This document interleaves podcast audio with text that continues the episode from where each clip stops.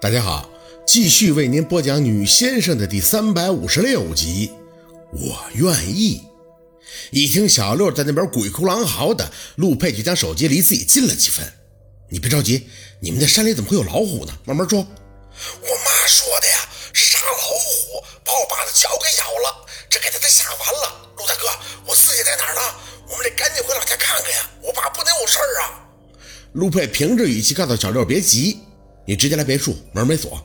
放下手机，陆佩的眉头紧蹙。老虎咬了脚，是地老虎。宝四反应过来，应着，伸手要他的手机。我给我二舅妈打，问问她。宝四，陆佩看着宝四魂不守舍的模样，轻轻的重了下语气，身体前倾，脸离得极近。不要着急，什么事儿慢慢来，都是可以解决的，别慌。你有我知道吗？宝四静静地看着他直尺的眼，闹腾的心莫名的就有了几丝安稳。是啊，要是没有陆佩，别说这弯弯绕绕，光夏文东这一个兄妹论蹦出来，宝四就会被击垮了。嗯，对着他的眼，宝四用力地做了几个深呼吸。我可以，我没事儿，没事儿。陆佩勾了勾唇，把手机递给宝四，问问你二舅妈那边什么情况。我们的四宝可是个厉害的小先生，他的语气很轻松，似清风般不停地安抚着宝四此刻的焦躁。宝四看着他，忽然就想到了小时候舅姥爷说的话：“成大事者必先静心，心要是乱了，出口伤人是小，有损大局是真呀。”缓了一下情绪，宝四把电话给拿明月拨了过去，不需要点开陆佩的通讯录。那一串数字早就熟乱于心了。喂，哪位啊？舅妈，是我二舅那儿。宝四啊！那明也听出宝四的声音就哭上了。你啥时候回来呀？你二舅被咬了，妈呀，老吓人了！舅妈，你别急，慢慢说，怎么回事？那明月在那边哭得直抽。就是那老大的个了，我都不知道是个啥，咬上了就不撒开呀，我吓得都不知道咋办了。天黑。明月，你别哭了，没事儿。听到了若文的声音，心一拧。若文在那边要过了手机，随即张口：“四宝啊，我没事儿，别听你舅妈一惊一乍的。大晚上的折腾什么呀？不用回来啊，你等明天早上没事了再回。”二舅，你怎么了？脚被什么给咬了？宝四一听若文的疼的嘴抽冷气的动静，受不了了。你说实话。别紧张，四宝，就是动弹了一下，扯着了。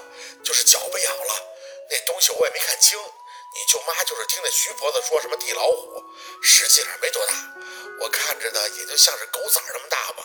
不过的确是挺硬的，具体什么玩意儿我还真没见过。见若文交流还算无碍，宝四的心微微的放了放。哦，他是在哪儿遇到的呀？进咱家院子了？不是，我和你舅妈晚上寻思去看看你陈李爷爷，他们俩现在不住一起了吗？我合计着送点吃的换换药。回来没走多远就碰着了，咱这儿不比城里有路灯，我也就没看。哎，你你别动！宝四一听若文的抽泣声，心就发紧，不多时，电话就被拿明月抢了过去。宝四，你二舅这咬的挺重的，我没主意了呀，咱家还得靠你呀，你赶紧回来给看看啊！我瞅那玩意儿不对劲儿啊，直往上腿上上啊，可吓人了。嘴里忙不迭的安抚，放下手机，宝四就看向陆佩：“我就回家。”陆佩点头，扯着宝四的胳膊，让他借力起身。那先去换衣服。我听你二舅这精气神还行，应该没事。不过这地老虎是什么东西？嗨，地老虎啊，就是我们那一个半仙给出的个名头，我也不知道是什么。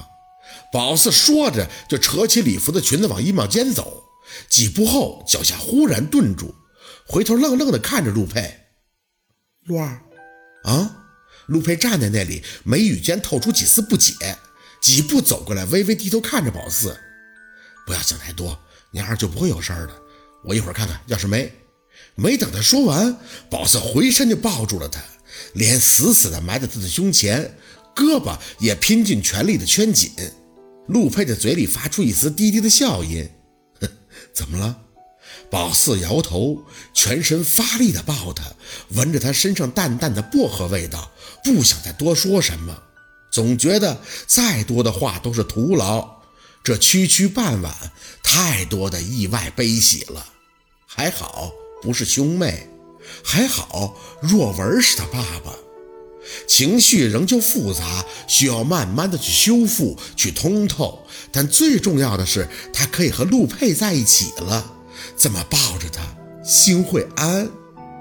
别担心。见宝四不吭声，陆佩就调整了一下角度，下巴正好抵在宝四的头顶。除了你们先生的事儿我做不了，其他的都有我。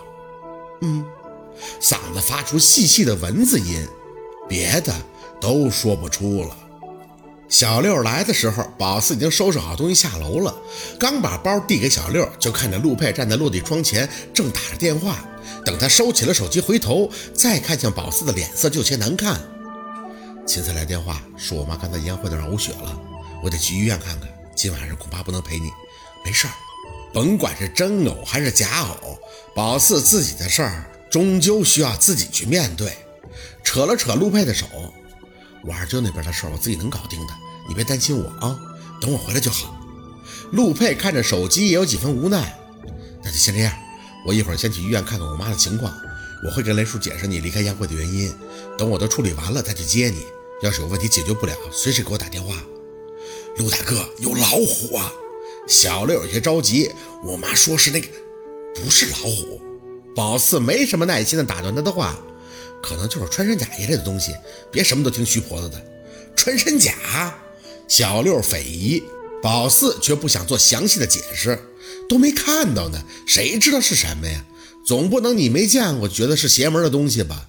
没见过的野生动物多了。陆佩扯着宝四的手出门，几步路的距离，嘴里却在一直叮嘱个不停。宝四脑子里像是堵死了的线头，能做的就是不停的点头，示意他没事，让他别担心。今晚发生的一切都太快了，真的快到让你没时间去消化、去淡定。六，晚上开车加点精神，照顾好你自己啊！陆佩在车窗外嘱咐。小六启动车的点头。你放心吧，陆大哥，我开车不会有问题的。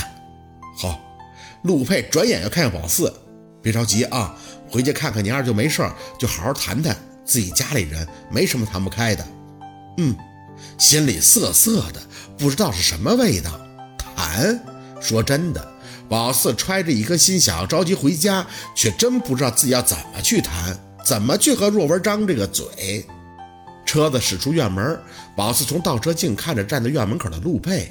天很黑，路灯下那影子很长。宝四一直盯着他看，感觉自己被夏文东那番话弄得突然就走丢了。可是这个男人却不声不响中就去帮他探了路，不晓得摔了多少跤，也不知道在那个过程中有多煎熬，就这么帮宝四找到了回家的路。